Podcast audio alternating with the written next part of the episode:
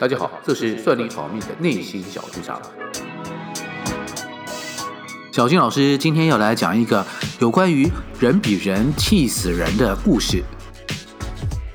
在辽阔的原野上，有一株高大的紫树，正和长在它这个周围附近的荆棘丛在嗑牙闲聊天。紫树呢，非常骄傲自豪地展示着自己茂盛的枝叶，以充满优越感的语气对着荆棘说：“哎呀，你怎么长得这么丑，又这么小，还很难看呐？哎，我不低头仔细找，我都还不知道是谁在跟我说话聊天。瞧你这副德行，就是一身光秃秃、细细长长的枝干，还跟那个杂草藤蔓纠缠不清，乱七八糟的搞成一团。”一整年呐、都被我的树荫给挡着，总是不见天日的。你这不是很容易生病、长不好吗？话都说到这个份上了，紫树呢还觉得没有说够自己的优势，接着啊加码再说。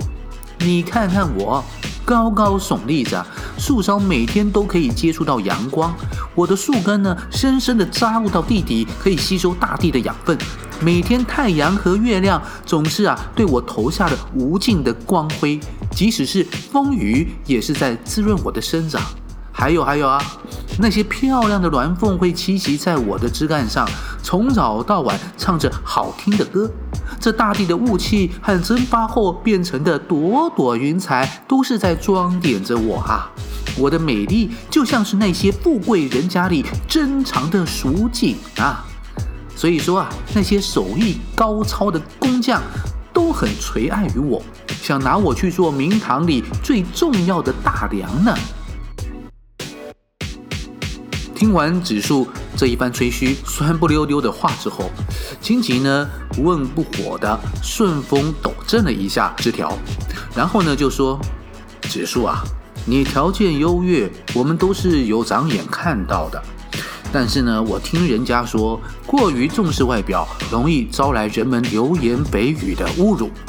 太喜欢穿华丽的衣服，还有装饰，更是像在跟盗贼自我介绍：“哎，来偷我，还是来抢我一样。”而太过于多才多艺，也难免会遭心眼小的人嫉妒。你名冠天下，名声响亮，只是可惜时运气候不到。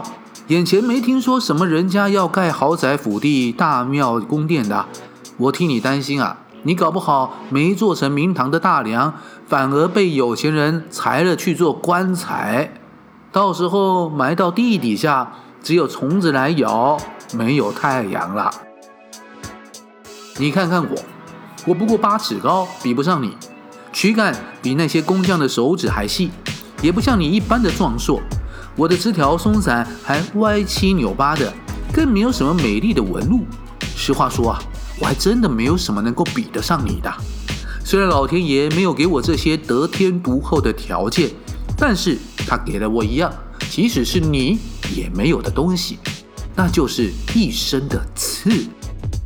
我身上的刺，让上山砍柴的樵夫不会拿着柴刀来砍我，不管什么凶猛野兽。也不敢太靠近我。我虽然没有你的潇洒风流，但是我也没有你的烦恼忧愁啊。虽然我是荆棘，我很知足荆棘应该有的状况，不会去痴心妄想、奢求攀比。这则寓言故事是来自于明朝刘基的著作《玉离子》。话说这个刘基，就是我们熟知的。明朝开国大臣刘伯温，而《玉离子》这本书呢，是他在四十七岁左右鼎盛之年时所写的文章。但写这些文章的时候，却是他人生事业不得志、弃官归隐家乡期间。写成了这本书籍之后，就出山离家去辅助朱元璋去了。而这则故事的原文是这样的：子谓金曰。尔何谓乎修修而不扬，萧萧而无所容？悠鸠于灌莽之中，一宿拓而不见太阳，不亦寐乎？吾干树琼崖，小佛九阳，根入九阴，日月过而留其辉，风雨晦而留其姿。鸢雏翠峦，朝夕和鸣。暖霭晴岚，山珍则空，结为祥云。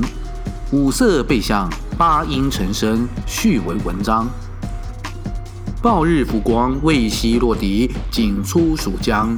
灿兮若春爬，傲傲都房。是以将职见而爱之，其以为明堂之栋梁。言既即以风而萧。正条而盈，曰美哉！吾闻之，眼容色者，武之招；立服饰者，道之招；多才能者，技之招。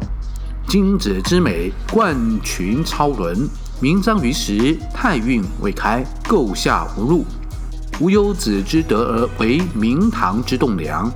而简为黄裳，与腐肉同归于冥冥之乡。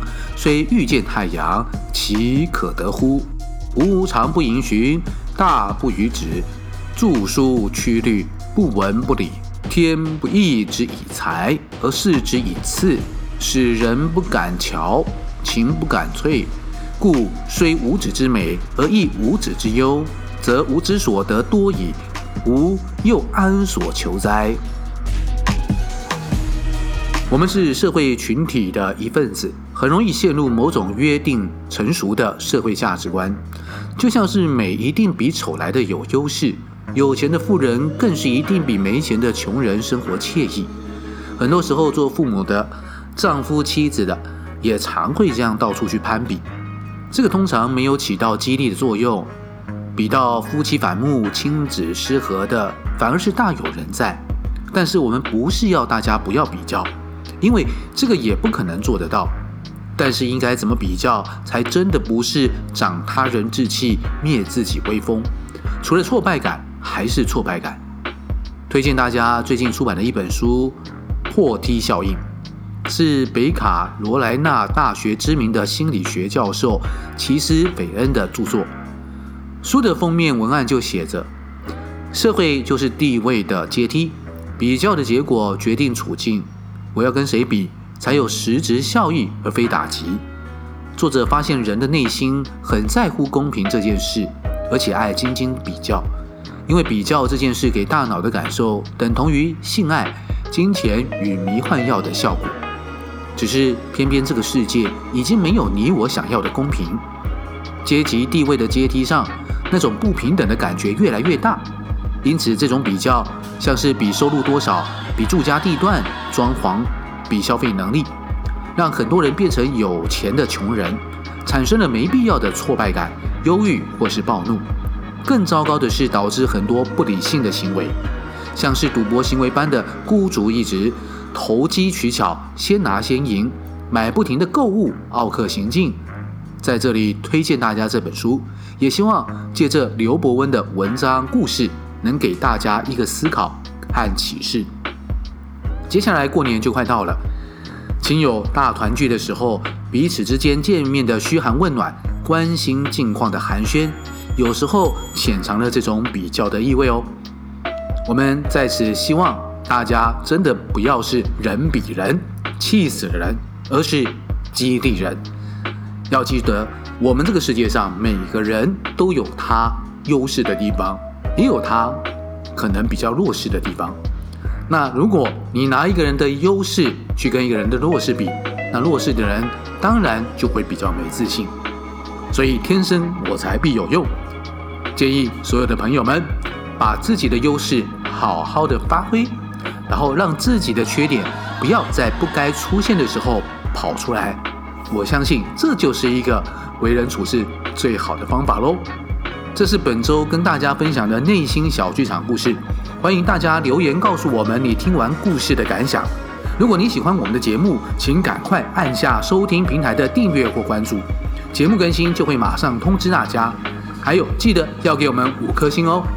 算你好命，内心小剧场，我们下周继续讲故事喽。